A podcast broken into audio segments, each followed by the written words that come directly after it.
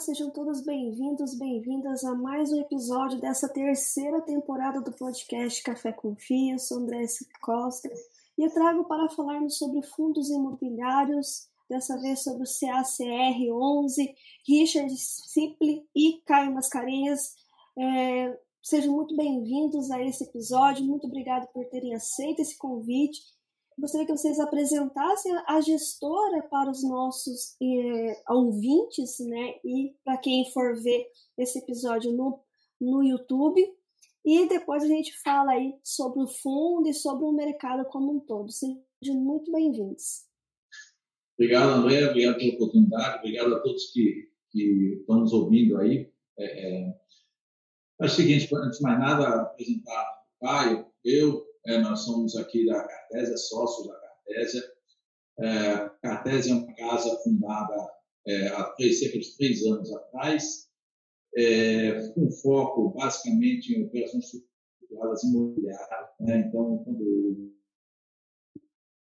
o CACR é, na Cartésia, é um fundo focado, é um fundo de CRI, é um fundo de papel, portanto, imobiliário de papel, é, nós temos outras estratégias em vista. Esse ano nós estamos com previsão também de, de fazer outras operações para outros fundos, mas isso vai ser é, é certamente no momento adequado nós vamos é, é, divulgar.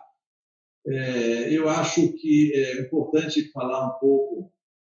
eu falei que a Cartésia é focada em operação estruturada. Eu acho que quando a gente criou a Cartésia, né, a gente buscou assim, uma diferenciação no mercado. Nós é, é, identificamos que esse mercado é, é era, assim, esse mercado de financiamento de obras é muito mal atendido. Se você tem os bancos de um lado, os grandes bancos de um lado, e você tem atendendo, claro, como foco, tendo as grandes incorporadoras, e você tem uma massa, hoje cerca de 4.500 incorporadoras no Brasil, vamos dizer que 100 sejam consideradas grandes e que querem sair, querem e os bancos querem atender. Né? Então você tem a grande massa aí não sendo atendida ou tendo muito pouca é, é, é, atendimento, muito pouca atenção desses bancos. Então nós vimos aí um, um nicho de trabalhar e trabalhar bem, se especializarmos nesse, nesse nicho e darmos atenção. Então a gente foca o quê? A gente foca é, nas empresas menores, é, às vezes muitas vezes familiares, né? É, de tamanho médio e pequeno, que tenham bons projetos em cidades, é, em capitais, é, projetos de primeira residência, preferencialmente, né? Ou seja, por que primeira residência? Porque a gente sabe que o comprador da primeira residência, a residência, o imóvel, é, no Brasil, cerca de 90%, numa, numa reportagem recente, uma pesquisa recente do Quinto Andar, salvo engano, é, constou que 90% das famílias brasileiras têm como foco número um o imóvel, a casa própria. Então é de uma importância enorme isso. Né? E a gente vê que está mal atendido. Muitas incorporadoras ficam no caminho, empreendimentos bons ficam no caminho porque esgota o capital de giro dessas empresas. Então nós, é, nós focamos, o CACR foca exatamente nesse nicho de atuação e nos especializamos em atender de uma forma muito é, é, customizada cada incorporador. Então, cada empreendimento tem a sua característica, cada incorporador tem a sua história. Então, a gente é, é, foca muito em atender, em personalizar o atendimento, coisa que os grandes bancos não conseguem e, para falar a verdade, não querem, eu acho. É, assim, eles querem, de fato, a carteira no final. O empreendimento da conta, ele quer a carteira de clientes lá, para financiar o cliente em 15, 20 anos, 30 anos. Eles vendem 10 produtos né, para os uh, clientes, é seguro, e aí vai, cartão de crédito, etc, etc. Né? O nosso foco, então, é ficar nessa parte não atendida. Né? Então, com isso, a gente se, é, é, se especializou no CACR, né? assim, atender isso, o CACR é um fundo de papel. O que é um CRI de papel? A gente tem como lastro é, todo empreendimento, ou seja, os recebíveis é, daquele empreendimento. Nós financiamos a obra e nós pegamos como garantia é, 200%, ou seja, a gente só financia a obra se a gente tiver duas vezes o que a gente empresta em garantia. Isso é um conforto enorme para o cotista, dado que nós temos juros altos, coisas acontecem em obras. Se tem uma coisa que você pode ter certeza é a imprevisibilidade de uma obra. Então, o tempo joga muito contra. Né? E com um custo desse, você pode correr toda a margem do, do incorporador. Então, a gente precisa ter uma gordura boa. Né? Então, é, na nossa visão, tanto é que nós passamos período de é, pandemia sem nenhum depósito. Obras fechadas, atraso de entrega é, de material, de matéria-prima, de obra, de acabamento, etc. Tivemos aumento de custo muito forte, principalmente no segundo ano, 2021. Então, é, passamos por tudo isso sem nenhum tipo de problema com os nossos empreendimentos. Tá? É, então, é, é, eu acho que dito isso, a gente também, eu acho que falar um pouco de, de como a gente chega nisso, né? qual é a nossa filosofia com relação ao, ao, ao cotista. É, nossa, a gente busca dar ao cotista 100% do retorno que ele deveria ter. Eu digo isso porque, quando a gente começou o fundo, é claro que eu gostaria muito que, é, de comprar papéis no mercado né, e ter papéis muito bem estruturados com a taxa de remuneração que o cotista deve receber no projeto de incorporação. E não foi isso que a gente viu. Então, hoje, a gente tem um trabalho gigantesco de selecionar nós mesmos os empreendimentos que nós vamos financiar e dar aquela taxa, o retorno que a gente entende é o adequado para o uh, projeto.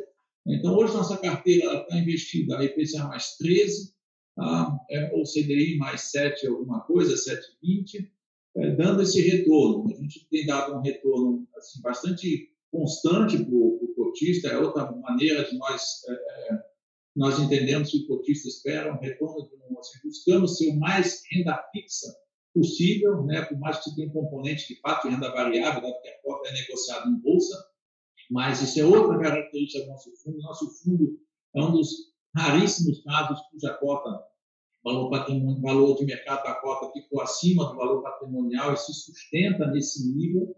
É, então, é, é, nós temos visto muitos fundos aí com uma cota bastante amassada, 80%. Isso jamais aconteceu com o nosso fundo. Então, mostra a resiliência que o cotista vê no nosso negócio, na, na forma como a gente faz a gestão do fundo. Né? Então, acho que eu falei um pouco da tese, da estratégia, né? É, é... Essa, essa cota ela só fica próximo do, do mercado, valor patrimonial em relação à indústria hoje está abaixo disso.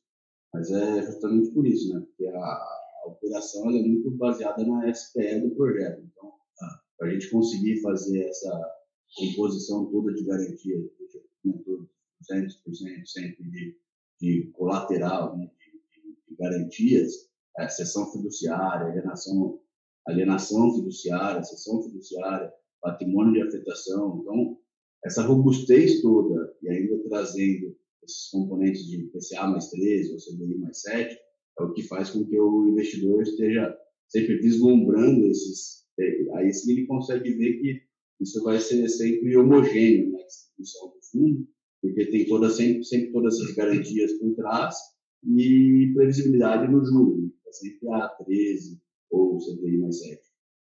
É. Então, é, eu acho que é, no início do fundo, quando a gente começou o fundo lá atrás, então, é dentro dessa nossa agenda, para nós, o mais importante, você fala assim, ah, o que é importante na seleção de empreendimento? Você vai financiar um crédito, o que é importante? Importante é o lado, o aspecto comercial de todo empreendimento. Por quê? Porque o meu retorno, o repagamento do meu CRI, vem da venda dos imóveis. Eu eu não dou dinheiro para o incorporador, eu dou dinheiro para o projeto do incorporador. Então, project Finance, financiamento é um projeto e o projeto tem que pagar, tem que ser capaz de pagar o meu, é, o meu o empréstimo, o CRI, né, com juros, etc., todas as obrigações. Então, ou seja, eu tenho que ter conforto de que, subindo um prédio, todas aquelas unidades vão ser vendidas é, e eu vou receber meu dinheiro de volta. Então, todo o fluxo financeiro do empreendimento passa a vir para o CRI, a canalizado para o CRI. O incorporador não tem mais acesso ao fluxo financeiro. Tá?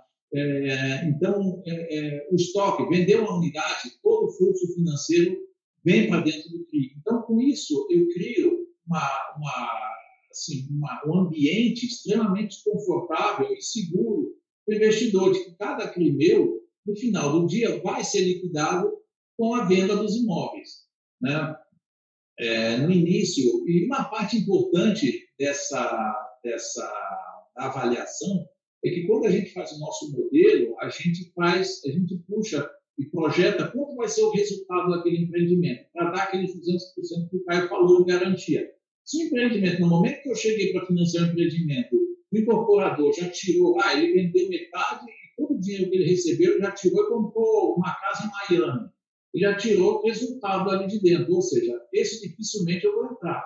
Porque, assim, eu não vou entrar, ele tirou o dinheiro do empreendimento e eu vou ter que entrar. Então, a conta não vai fechar. Eu vou com uma razão de garantia muito baixa, 120%, 130%. Isso não satisfaz. Definitivamente, isso é muito ralo.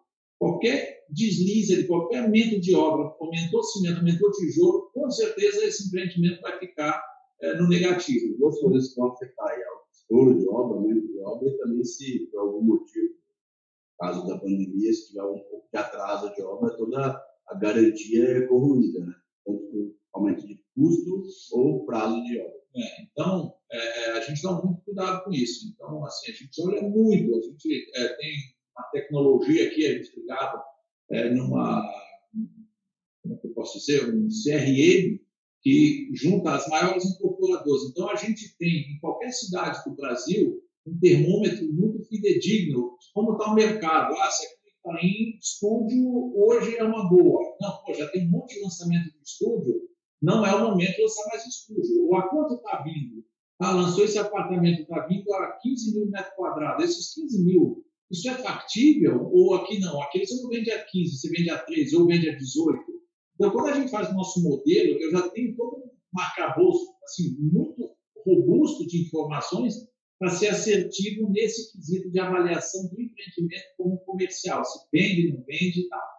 Né? Então, é, essa parte é bastante importante, porque para você dar o crédito, tem que alimentar modelos com premissas. Né? Essas premissas são muito bem validadas por ferramentas e bases de dados que a gente tem muito atualizadas. Ou seja, a gente vai sempre validar se tipologia faz sentido naquele bairro, Aquele apartamento, se fosse com dois quartos ao invés de três quartos, seria mais rentável. A gente sempre vai testar se mercadologicamente aquele empreendimento vai, ser, é, vai ter sucesso, porque se tiver sucesso, nada mais importante que é emprestar o dinheiro é ter ele de volta. Então, vendendo aquelas, aquelas unidades, aquilo vai ser mercadologicamente testado e o dinheiro volta para a gente. É, então, o, o, CRI também, na estruturação do CRI, nós estruturamos, nós não delegamos a terceiro, mas tem um escritório de advocacia contratado para isso. Nossa, nossa equipe, ela participa ativamente e estrutura o CRI, né? é estruturado aqui dentro. Não é o escritório de advocacia que vai me dizer o que eu tenho que fazer. Óbvio que eu quero o arcabouço jurídico me protegendo, protegendo o CRI, mas a estrutura financeira da operação ela é desenvolvida aqui dentro. Né? Então, é, hoje a gente consegue fazer um prazo razoavelmente rápido, máximo seis semanas, quatro, seis semanas, a gente estrutura um CRI aqui com absolutamente todo o arcabouço é, jurídico, de, de, de, análise de mercado, tudo isso é pronto. Então, isso também é assim, o incorporador gosta disso. O incorporador não gosta de falar hoje e ter o dinheiro, mas que está na ansiedade, parar a obra dele e falar, não, daqui a três, quatro meses eu vou te dar dinheiro. Sim, com certeza ele vai abraçar o próximo que aparecer a qualquer preço e vai implodir depois. Ele vai tomar uma decisão rápida e muitas vezes errada. Né? É, então, ou seja, as perspectivas para a gente, é, como eu falei, a gente está vindo para São Paulo, agora né, estamos é, focando mais nessa questão de juros altos economia e tal. É, a gente entende que as, assim, o, o, as classes, é, é, classe C, D, apartamentos de menor valor, é, eles estão sofrendo um pouco mais. Né? Assim, então, a prestação pode não caber, o, aumento forte das taxas de financiamento imobiliário saíram de, de 7%, hoje 10%, 11%. Então, isso assim, eliminou uma boa parcela da população que pretendia financiar. Então, ficou mais difícil. Né? As prestações já não cabem lá no percentual dos bancos. Os bancos são muito é, quadrados, né? eles não conseguem também analisar Hoje você tem muitas pessoas que operam, trabalham como mês. Os bancos não têm noção de como analisar uma pessoa que tem esse, esse não tem um olerite, não é um seletista com olerite com prova bonitinho. Então, isso também, na, na dúvida, eles eliminam também para dar crédito. Enquanto que é, é, as classes média alta, alta, é, dependem menos disso. Né? Porque tem uma comprovação de renda mais confortável, são menos sujeitas a, a assim, tem um orçamento mais elástico, assim, né, e conseguem absorver melhor esses impactos nesses momentos que nós estamos vivendo hoje. É, então, assim, nossa carteira, é, as últimas operações foram focadas mais em São Paulo, que é um mercado mais chamado de mais óbvio, é, e para um público mais é, alto, classe média alta. Então, como exemplo, temos uma casa na Fazenda Boa Vista, é, temos um condomínio em Alves, em próximo de São Paulo. É, então, já indo nessa direção. Mas nem por isso com taxa de juros menores, ou seja, a gente mantém a rentabilidade do fundo olhando para frente. Tá? Então, a carteira continua na mesma precificação. Tá? Eu acho que falar um pouco de, acho, quando se fala de fundo imobiliário, né, você fala, ah, é grade, é eu é, classifico o CACR como um fundo high yield, dadas as taxas que ele entrega, né, assim, o retorno que ele entrega é, para o cotista, com característica de high grade. Por quê? Pela estrutura que a gente se põe a fazer. Eu falei tudo isso antes, estruturas que justificam classificação de uma operação como high grade. Por quê? Porque ela faz conforto. 200% de garantia, esse controle é, das operações, essa gestão extremamente ativa de lidar semanalmente com construtora, incorporadora, securitizadora, é, agente de venda, né, das vendas das unidades, isso traz um arcabouço de conforto que eu tenho realmente um controle muito forte é, das operações que a gente está. Então, se o dinheiro foi, mas que volta. Tá? Então, é, isso... Eu... É, isso é importante mencionar também, é, a yield versus high grade, né? A yield é porque a gente está encarteirado a esse PCA mais 13, CDI mais 7. Mas as características de high grade são porque quando a gente entra numa operação, a gente sempre coloca o dinheiro para financiar a obra como um todo. Então, se a gente entrou numa operação, a gente tem que buscar sempre aquele negócio ser sempre muito bem vendido, né? Porque ser mercadologicamente aceito, mas se a gente entrar numa operação, ele vai ser, a gente tem a certeza que ele vai ser terminado, vai construir. Então, o real estate ele é bonito por causa disso, porque a gente vai botar todo o dinheiro, vai ter o prédio lá, então, é uma coisa que as vendas vão acontecer porque um determinado preço elas sempre acontecem. Então, é uma coisa que vai ser resolvida em algum momento do tempo. Então, a gente coloca todo o dinheiro, o prédio vai estar pronto, mercadologicamente aceito, ele vai ser vendido de acordo com a nossa viabilidade, senão a gente vai ter uma margem de manobra para sempre trazer o dinheiro de volta e quitar os CRIs, porque a gente está sempre com aquela baseado naquela margem de garantia que era sempre de 200% no começo da. É, só para ilustrar o que a gente está falando, é o seguinte, por exemplo, vamos dizer que no, na projeção, quando eu financei um prédio a 10 mil reais o metro quadrado, e chegou no, no final da obra, e a obra e tal, e eu dependo ainda de vendas para então conseguir dos 10 mil, dos 10 milhões, é, vamos dizer, 20 milhões que eu botei na obra, ah, 10 milhões foram pagos que já estava recebível, repasse do banco, financiamento imobiliário. Sobrou um saldo de 10 milhões ainda. E tem estoque lá de 30 milhões para vender, por exemplo. É, eu tenho gordura suficiente de falar, olha, incorporador, você tem um prazo aqui para vender. Então, ao invés de vender a 10, vende a 9, a 8,500, ou alguma coisa assim, porque eu quero meu dinheiro de volta. Então, você zera essa dívida, que não é bom para você ter uma dívida a IPCA mais 13 por longo prazo de tempo. Faz o seguinte, vende essas unidades mais baratas, você ainda tem uma margem de gordura grande, vai ter resultado, e fica depois com o teu estoque, que aí você vende na velocidade que você quer, mas aceita, digo, a operação aceita desaforo, entende? Então, ela, é isso que o cara falou, tem uma margem robusta aí para você diminuir. Então, de vender o um apartamento, uma unidade por 600 mil, vai queima ela, vamos dizer assim, por 500 mil reais. Dá aí, sei lá, 15% de desconto e vende essa unidade, mas zero a dívida, porque no tempo você tem que fazer a conta. Deixa eu ver, eu tenho uma dívida IPCA mais 13, então vendo estoque, e a gente ajuda ele a equacionar essa conta, quita mais rápido a gente, vale mais a pena, você está ganhando essa dívida aqui. Então, ou seja, se a gente tivesse uma operação rala, pouca garantia, a gente jamais conseguiria fazer isso. A gente já está abraçado com ele obviamente tomando um prejuízo depois na operação. Né? Então, quando a gente fala de fundo, acho que fundo high grade, como eu vejo, assim, você vê muito fundo high grade, é, é, assim, basicamente é o risco corporativo, né? Quando você fala, ah, vou dar crédito uma, vai, no setor imobiliário, dá crédito uma Cirela, por exemplo. É, então, outras incorporadoras que têm é, rating AAA, AAA, o que seja, é você está entrando no risco corporativo. Você pode estar até dentro para ela, você, no final do dia você não está sabendo onde vai botar o dinheiro. Você sabe que ele tem força financeira e tem acesso a outras fontes de crédito e se ele não conseguir gerar caixa interna das operações, ele vai conseguir ir num banco e pegar dinheiro e pagar a tua dívida e substituir essa dívida e continuar pedalando a bicicleta. Não é o caso dos nossos incorporadores. Né? É, então, assim, risco é, é, high grade, e hoje você vê, então, risco high grade, por exemplo, quem tinha fundos de, fundos de tijolo, né, com risco lojas americanas. Loja americana era um risco high grade, pelas agências de rating. Tudo bem, pode questionar, foi fraude, não foi, o que foi, não importa. Deixou de ser high grade, com toda certeza. Né? E hoje você tem esses fundos é, lá. Então, mesmo os fundos grade que não defaultaram, na hora que eles foram precificados lá atrás, isso foi muito interessante. Porque como a gente precifica a nossa operação com IPCA mais 3, ou seja, efetivamente ela está precificada corretamente, quando a gente começou o fundo e quando veio a pandemia, teve uma abertura muito forte é, na, no risco de crédito. Então, aquelas operações que ofereciam para nós, ah, não, você é louco, vai fazer o IPCA mais 12, 13, essa operação aqui eu estou tomando IPCA mais 8. Mas é o que aconteceu. Quando a curva abriu, essas operações a 8, se tivesse a 13 como a nossa, estava tudo até corretamente especificada.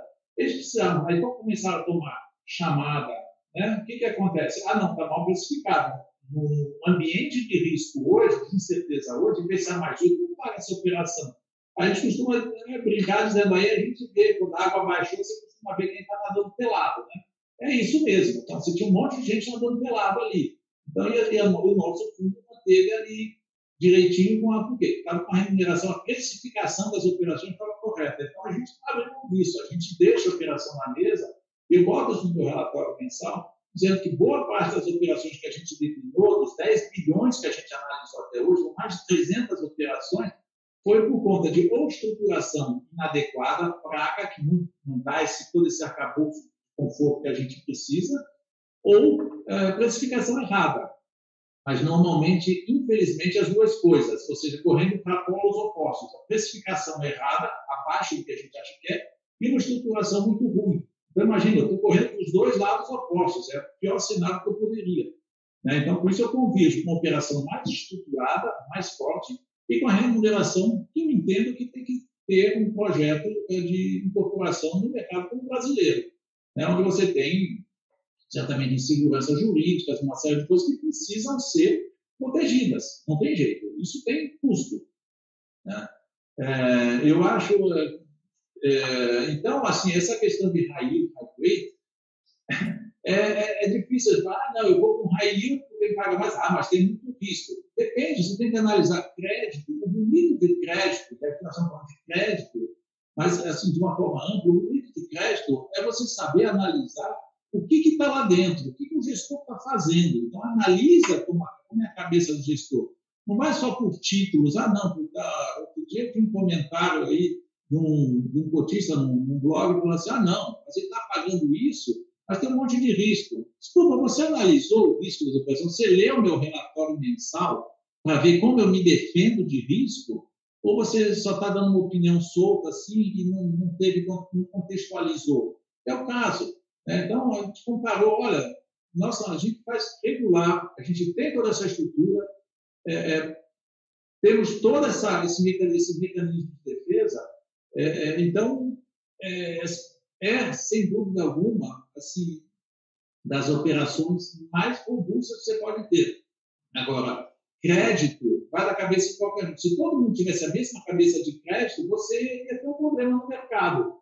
Você imaginou se todo mundo, e esse é o grande problema, quando você fala de fundo de crédito privado, é que todo mundo agora, né, com juros altos, todo mundo fala, opa, vamos crédito privado, e foram para lá, e bateu o cara na parede, porque a loja americana deu uma chacoalhada no mercado. Esse crédito privado não é renda fixa né? E tem outros, outras, é, é, é, outros efeitos, outras coisas que também movimentam, né? Assim, que afetam o crédito privado. Você imagina se todo gestor, que aliás eu diria que a maioria é, acaba fazendo isso, pegar, sabe quanto é o rating, qual é o rating, mais fácil do mundo, né? Você fala, qual é o rating que a S&P, a Fitch ou a Moody's é, é, deram? Ah, deu duplo A. Ah, tá bom, é duplo A, né? Qual é o duration? O duration é dado, é pegar HP e fazer, a conta ela é dada. Ah, então tá bom, rating tal, duration tal, deixa eu ver quanto é que o mercado está pagando. Se todo mundo fizer isso, não, não tem graça o mercado de você não tem arbitragem nisso aí. E onde você ganha dinheiro é fazendo arbitragem. Mas tem que fazer arbitragem né, de forma inteligente. Você tem que saber o que está fazendo, você tem que analisar crédito, que está o trabalho. Infelizmente, eu acho que muitos investidores ainda querem ter o retorno imediato, sem se dar o trabalho de analisar onde está investindo. O que, que eu busco? Eu busco um cotista que analise o meu relatório, me liga, meu RI está aqui, a gente responde. Em menos de 24 horas eu respondo perguntas, esclareço, fazem perguntas para a gente, a gente responde imediatamente. Eu, pessoalmente, o Caio, toda a equipe, se esforça para responder, porque a gente quer dar transparência. E a gente entende que crédito é isso. Você tem que dar transparência, tem que dar elementos para a pessoa poder julgar certo e tomar a decisão que mais lhe é adequada. Né? Mas não olhar a decisão, fazer tomar a decisão só pelo dividend yield. Não é, nós aqui temos um dividend yield muito atraente, mas temos uma estrutura de crédito também. Então a gente junta o melhor dos dois mundos, a remuneração e a segurança é, de é, uma operação bem estruturada. É, isso fica muito claro no nosso relatório gerencial. Né? O relatório gerencial ele é feito assim, muito carinho pela gestão, e lá ah. tem todos os elementos para ser. E até o que é, é, assim, a gente tem uma norma interna, isso eu acho mais assim, novamente, reforçando o respeito ao cotista. Até o dia 15 do mês subsequente, nós ah. precisamos soltar o relatório. Por exemplo, então, fevereiro, anota aí, até o dia 15 de março, o nosso relatório sai assim, é religioso. Eu vejo o fundo soltando relatório 40 dias depois. Assim, eu acho que um desrespeito ao cotista, para falar a verdade. Acho que o cotista não merece isso. É, lá tem todas as informações, né? Tanto a, para você ver a previsibilidade dos dividendos, né? a gente está encarteirado esses 13%, isso, Sim. trazer isso mensalmente, você consegue fazer uma conta quase que de chegada. A gente tem um, um DRE, caixa lá, mostra também como foi feita aquele mês anterior, como foi feito tudo. Tem o accrual do IPCA também, mostrando por empreendimento. Esse accrual do IPCA dá para a gente mostrar, e nas outras páginas tem mostrando qual é a data de entrega de cada um dos empreendimentos. E o IPCA, o accrual, ele é, vira a caixa com eventos, né? não é o ABITS que entrega por empreendimento, ou venda em secundário. Então, dá para você fazer todo esse tipo de é, conta gente, e pegar no. A gente é muito ativo em secundário, é, a gente é bastante ativo em secundário. Então, tem várias casas que eventualmente é, estão com caixa e tal. Fala, pô, você tem um pedaço de uma operação para vender? E o pessoal adora comprar nossa operação, porque eles sabem que a gente não larga o osso. Como a gente vendeu o pedaço da operação, eu posso vender a operação inteira. Mas eu tenho um compromisso, é, tanto com o incorporador, né, que ele até então o contato era comigo, como também com o meu parceiro do mercado. Se ele confiou em mim para completar essa minha operação, é, eu nunca vendi a operação inteira, eu sempre mantenho até para dar alinhamento, pedaço da operação. É, ele quer ter certeza, eu dou essa certeza de que eu continuo no manche do avião. Eu não vou largar o empreendimento enquanto a operação estiver liquidada. Então, isso é um conforto enorme. Você imagina, você fala assim, não, não, você pode comprar que eu, eu garanto esse negócio aqui, eu vou Garanto no sentido que eu vou dar é, é toda a, a, assim, precisando fazer a gestão, eu vou continuar no comando dessa operação é, é, e passando as informações que ele, você vai ter conforto, porque ele fez uma boa, uma boa parceria conosco ao, ao comprar um pedaço de operação nossa. É, então, isso para ambos, né? para novos investidores que comprarem operações nossas e, é, e, e também o incorporador também, se tivermos êxito começo, meio e fim da operação, ele vai procurar a gente para as próximas. Né? É, eu, eu achei bem interessante essa colocação mesmo, porque o que, que acontece, né? É, muitos é, ficam um pouco receosos e preocupados em relação a, ah, mas ele está com incorporadoras menores, como é que funciona isso? Porque, na verdade, é, você tem um, um risco maior e, consequentemente, você quer um prêmio maior por conta disso, né? Então, acho que um, um dos pontos é esse, né? É, o nosso risco, a beleza do nosso negócio, que o cotista tem que é, é, assim, tentar identificar, é que a gente nunca vai dar crédito corporativo. Eu não quero financiar um procurador médio, eu não vou dar dinheiro para ele para ele sair correndo com uma Ferrari no próximo dia. Eu nunca vou fazer isso. Eu vou pegar, é, é, olhar o projeto dele, o projeto dele, pô, se ele provar que o projeto dele é muito bom, eu vou ver esse cara na minha política de investimento, dentro de tudo isso que a gente falou, de ter 200 de garantia, amarrar tudo lá, e aí eu vou financiar. Mas assim, ele não vê a cor do dinheiro enquanto não recebeu o meu de volta. Ele está absolutamente subordinado ao meu CRI, à minha operação. Ele não vê nada disso. Então, é, é, ou seja, eu não estou dando dinheiro para o incorporador. Eu não dou isso, eu não faço isso. Eu dou dinheiro para um projeto está em patrimônio separado, patrimônio de afetação. Então, eu estou blindado dentro da blindagem, dentro da SPS separada, uma outra redoma blindada, e ainda nessa estrutura, com tudo isso que eu falei. Então, assim, é, é, é eu tenho ainda dentro da minha estrutura vários é, é, elementos mecanismo. Por exemplo, na minha estrutura, me dá direito a vender unidades. Então, se eu estiver fazendo isso, eu vou levar unidades dele. Entende? Claro, tem tudo determinado, preço mínimo, tal, tal, tal. Então, eu posso vender, opa, peraí. Uma dezenas de cobras, mas a gente está sempre com um lanche na mão, no caso de precisar corrigir alguma coisa no percurso, a gente está sempre é, com a informação just in time para conseguir corrigir isso. Eu falo, obra, é, obra é um projeto, uma coisa você pode ter certeza, ele não vai dar linha reta. Ele vai ter alguma, algum desvio no meio do caminho, assim, ou atrasou o tijolo, ou aumentou o preço do tijolo, alguma, alguma variância vai ter aí. Você não pode estar dormindo. Você tem que estar em cima e perceber nesse momento como você trazer de volta o teu plano. Então, a, a tua curva financeira de obras, como é que está andando em relação ao planejado, por que, que aconteceu isso e tal. Então, a gente fica, nós temos um rendimento é, que está é, tá pronto agora. Mas é interessante, você falar sempre o nosso relatório é o, é o é de Fortaleza, é um prédio alto padrão, tá? assim, fantástico, altíssimo padrão, excelente, o imóvel assim, totalmente vendido, tá? excelente. Aí fala, não, mas espera aí, está com 80% de obras, você vai entregar mês que vem? O que acontece? São características, o atendimento ao padrão. Quando você vai chegando no final da obra, os compradores, os proprietários, eles não querem receber o apartamento no padrão da entrega. Então, eles querem, eu não quero porcelanato branco, eu quero porcelanato de imitando mármore, eu quero isso. Então, ele fala, nem bota esse porcelanato branco, custo do trabalho de quebrar. Então, esses 20% que supostamente poderia ser visto como um atraso de obra, não é. É que, na verdade, já está entregue, já, já acabaram entregaram, só que eles acabaram antes. E agora eles estão instalando material que o proprietário pediu para instalar para personalizar cada unidade dentro dos seus, uh, das suas vontades. É, então, é, é, a gente acompanha isso. Né? Como é que isso? Não tem que estar janela, mas me mostra aí que a janela está tá aí na, na, Todas as quadrilhas de alumínio estão na garagem.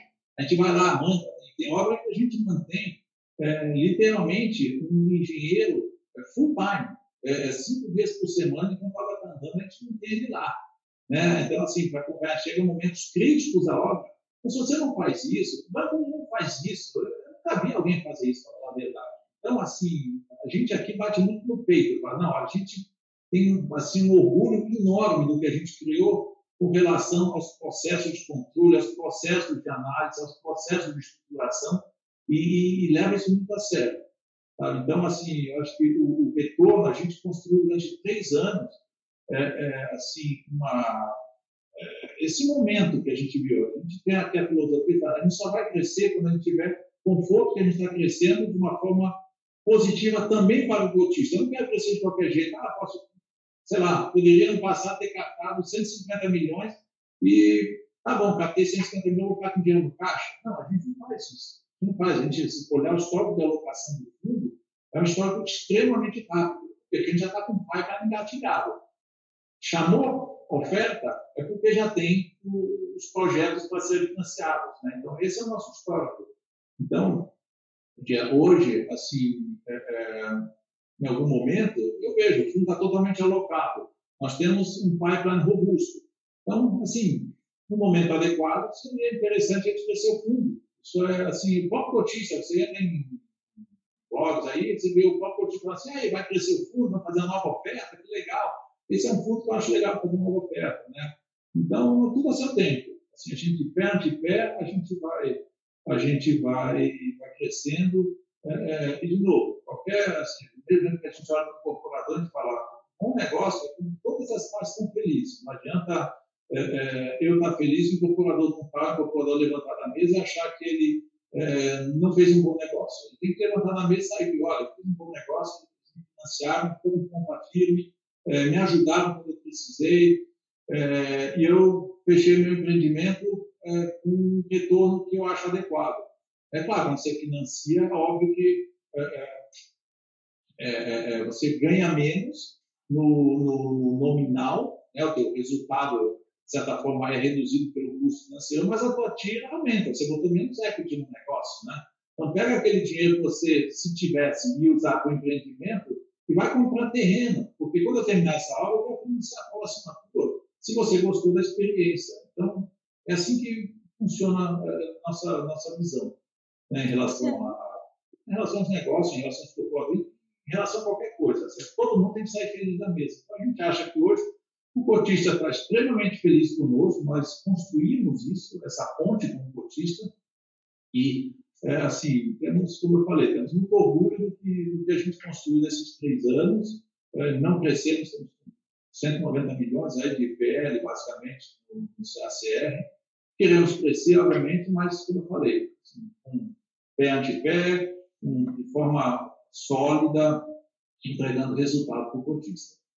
Um, um, ponto interessante, que na verdade são dois pontos interessantes. Né? Primeiro, eu justamente ia perguntar em relação ao crescimento, como é que vocês veem essa questão, né? Porque ainda tem um patrimônio né, frente aos outros menor, né? E como é que vocês estavam planejando essa questão de crescimento? E, e um outro ponto bem, é, bem interessante a, a respeito do fundo é justamente isso, né? essa questão de você é, ser mais linear, de você estar tá preocupado, de você estar tá preocupado também em relação a ter um pipeline, ou seja, fazer uma alocação rápida, que é outro ponto que os investidores né, é, ficam um pouco receosos em relação ao fundo. Ah, será quando que ele vai alocar? Como é que vai acontecer as coisas? É, a gente sabe também que não, não dá para se mostrar muito o pipeline, mas que pelo menos tenha ou ou tem a intenção né, no que, que realmente vai investir. Então, isso é importante estar tá destacando. Né? E um, um outro uhum. ponto que eu queria é, falar com, em relação é um, um, um, ouvinte que vai ouvir, que está ouvindo esse episódio, não conhece o fundo. É, vocês como gestores, é um momento assim bem jabá mesmo.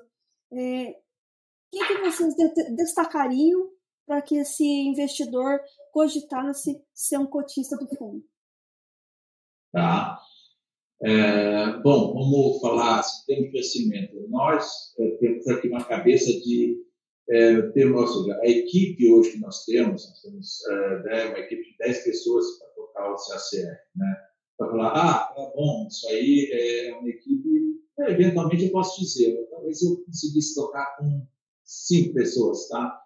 Mas é, o fundo, nós temos que preparar o fundo para crescimento, o crescimento de forma saudável. Então, nós temos que preparar a equipe para ter, manter isso. Eu não posso ter fluido. Então, ah, fiz uma oferta, agora, peraí, que a gestão vai esculhambar um pouco, mas de por lá na frente a gente todo mundo se encontra. Isso não existe. Você tem que planejar, tem que ter disciplina de planejamento. Então, hoje a equipe é, que nós temos, ela com certeza é, ela é, suporta é, dobrarmos o fundo de tamanho. Tá? Então, isso, a gente está sempre antecipando esse movimento para não, não ter qualquer risco de haver um, é, vamos dizer, uma quebra dessa, de todo esse, é, esse ambiente de controles que a gente tem aqui dentro.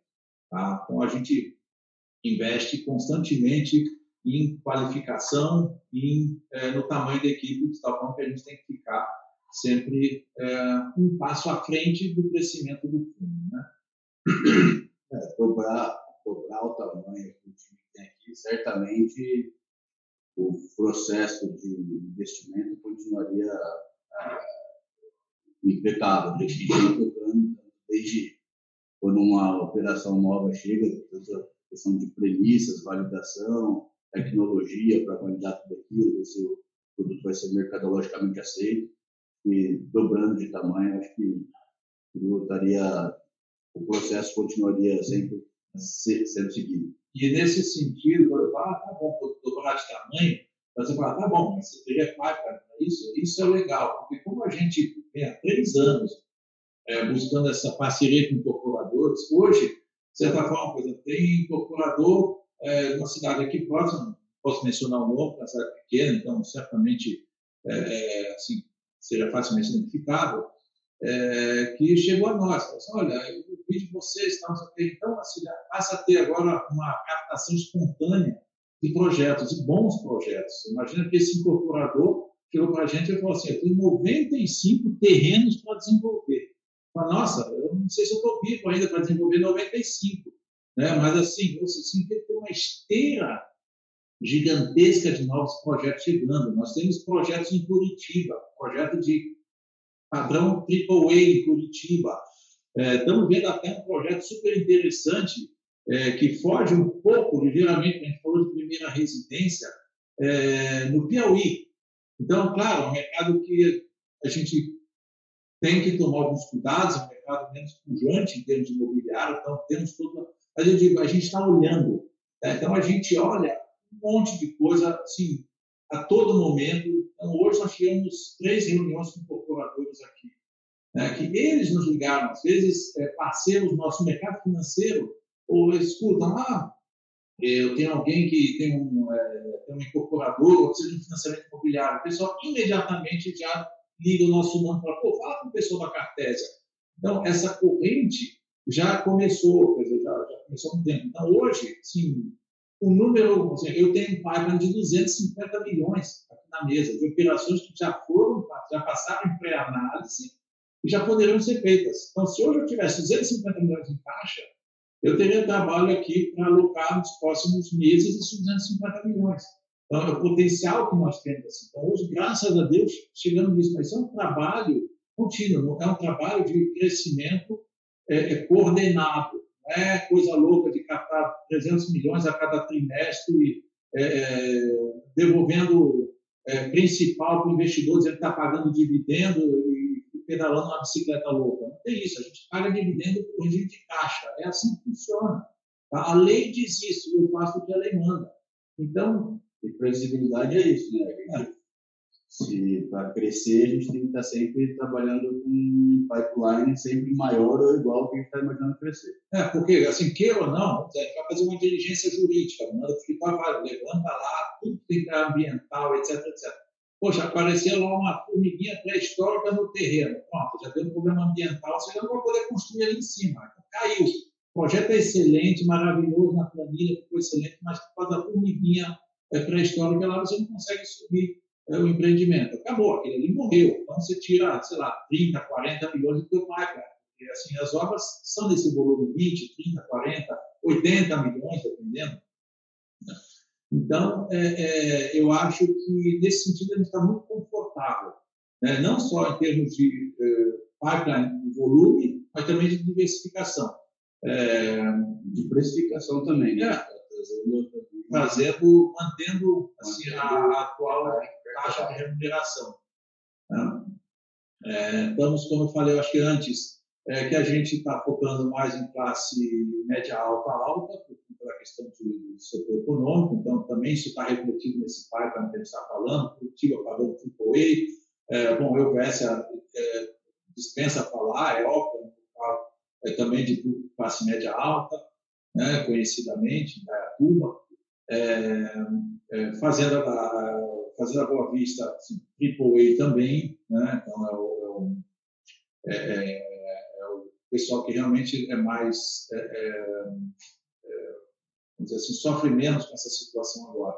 Então nós relocamos, assim, então como o ciclo das operações é mais longo, é, de São Paulo, São Paulo também, é, São Paulo, é isso. Então, como o ciclo das, das nossas operações tem duration, em torno de um ano e meio, dois, então a gente consegue dizer, mudar o rumo do, do, barco com certa agilidade. Então, é, hoje você alguma parte da carteira a gente botou para CDI. É, para dar um hedge de CDI está lá, mas o ciclo é curto. Então a gente vislumbra lá, peraí, o CDI, ah, mas o CDI daqui a pouco vai começar a baixar. Bom, vamos, vamos ver as apostas aí, mas o fato é que a gente hoje tem uma carteira hoje é, é extremamente saudável, né, com uma remuneração adequada e temos um pipeline extremamente robusto para suportar eventual nova oferta, se em algum momento a gente achar que é, é, é adequado. Né? E, obviamente, a gente é. Né? A gente está com a gente já fez o, pré-trabalho, depois já andamos 40% do trabalho, para a gente, obviamente, seria interessante fazer uma oferta. É, e dentro de casa, a gente se organizou muito bem através do processo para deixar cada vez mais escalável a gestora. Né? Então, assim, tem certas coisas que mostram, assim, que às vezes o cotista, você nem vê, né? mas que, assim, para nós diz muito. Por exemplo, é, nós fomos o primeiro, a primeira casa, a primeira gestora a postar é, de referência e o QDD da Anvima, tá? a atualizar isso. São dois relatórios regulatórios, né? dois relatórios que o regulador, o autorregulador, dependendo, é, exige. Então, isso mostra é, o nível de controle que a gente tem também das nossas operações aqui, nas nossas operações da, como empresa. Né? Então, nossos balanços são auditados. Né? Nós somos uma gestora pequena, mas são auditados por uma empresa relativamente grande, a Mazars, né? há dois anos. Então, assim, isso tudo compõe todo esse, tudo isso que eu falo de que a gente tem que ter uma coisa organizada. Isso se reflete na gestão do fundo. Né? É, que mais? Você fez uma outra pergunta, desculpa, André, eu não estou me acordando agora é, é um momento assim que eu não, os que estão ouvindo né, o episódio, eles não conhecem, eles desejam conhecer quais são os principais pontos de destaque do fundo que fariam despertar esse, esse interesse em conhecer mais, estudar e quem quiçá colocar na carteira. É, é um momento bem jabá mesmo. Tá. Então vamos, vamos já já é, é, André, eu acho o seguinte: quando você fala de crédito, eu acho que crédito é sempre assim. Nós aqui na gestora, nunca fizemos, sempre fizemos questão que a gestora não fosse a imagem de uma pessoa. Você tem gestoras que o dono da gestora é a imagem dela. Se, se aquela pessoa, por alguma forma, se aposentar, ou seja lá o que aconteça, é, tiver, não estiver mais é, presente, é, assim, todo encanto vai embora. Né? Então, a gente sempre focou nisso. Então, assim, é, crédito é muito gestão, né? qualidade de gestão. Então, o cotista analisa muito quem é o gestor, a história dos gestores, é, a cabeça dos gestores. Então, tudo isso que eu falei aqui corrobora isso. Né? É, é, qual é a, a e isso se reflete em coisas práticas. Por exemplo, essa gestora, ela cresceu, em algum momento ela botou 100 milhões para dentro, ficou sentada em cima do caixa, pois nunca fizeram isso. Então, esses são alguns sinais que você tem para ver qual é a cabeça do gestor. Se o discurso do gestor bate com aquilo que ele faz efetivamente, porque o discurso todo mundo sabe fazer, é bonitinho, você pode falar o que qualquer um quer ouvir. Agora, o que ele fala, ele faz. Então, acho que isso é importante. Né? E nós tivemos esse cuidado como gestores do CACR, de primeiro provar, olha, nós estamos aqui há três anos fazendo, entregando tudo aquilo que a gente falou lá atrás, quando a gente lançou o fundo, em outubro de 19, para 51 investidores. Foi exatamente cravado 51 investidores que, é, é, que subscreveram a primeira oferta. Ah, e hoje nós temos quase 10 mil cotistas. Não fizemos uma, fizemos quatro ofertas, 476 para investidor qualificado, ou seja, foi um movimento de pulverização, de diversificação da base de cotistas absolutamente natural. Pelo boca a boca, pelo eu vi, eu vi, está pagando mais. Tá... Mas, assim, o que a gente é, é, eu acho importante passar a mensagem é, eu acho que essa consciência que nós temos. Eu acho que tudo se resume, de certa forma, a você ter confiança no gestor. Então, explora isso. Quer dizer, nós não somos uma casa, eu não sou confete de festa, assim, o Caio não é, você não vai ver, a gente não é, não fica dando um monte de coisa. A gente não faz, então tivemos o prazer agora de, de te conhecer e, conseguir falar com você, é, porque a gente entende que é o momento, mas a gente não foi, é, é assim, no momento, alardear, é, falar é, do fundo, a gente primeiro resolveu entregar. Entrega, e aí depois você fala, ó, oh, pessoal, a gente existe, a gente está entregando, a gente faz um trabalho sério. É, nós estamos há muitos anos no mercado, o Caio tem 20 anos de mercado, eu tenho 40. O Leonardo tem também 15, 18 anos de mercado, tá? desde os 15 anos trabalhando no mercado imobiliário. Né? Então, é, é, é, assim, são pessoas sérias. Assim. Nós dependemos disso aqui, queremos entregar um bom resultado, provamos que entregamos um bom resultado, agora chega o momento de crescer. Então, nós vamos crescer não só na estratégia do CACR, posso dizer com toda certeza, mas em outras estratégias também, tá? que já estão estruturadas mas é, que vão vir ao longo do tempo um momento adequado. Né? Mas, assim, é, eu diria, é, assim, para quem ainda não é cotista do fundo, que, apesar de nós termos uma ótima rentabilidade, nós estamos entregando é, e temos essa cabeça de trazer é, linearidade no resultado, previsibilidade no resultado. O nosso resultado, eu falei, 20% nós entregamos ano passado, é, lembrando que 20% é fácil olhar hoje, o CDI está 3,75, né? É, vamos arredondar para 14, só para facilitar o número. Mas ano passado houve a curva, tá? 20% em cima de um CDI médio, que não é 14, vai estar nos níveis atuais. Né? Então, isso representa bem mais do que o relativo de hoje. É, então, mas busque entender quem são os gestores do fundo, qual a história deles, é, Pode e é a consistência desses gestores entre o que eles falam e o que eles executam, o que eles entregam. Né? Pode esperar sempre uma gestão aqui do nosso lado muito ativa. Né?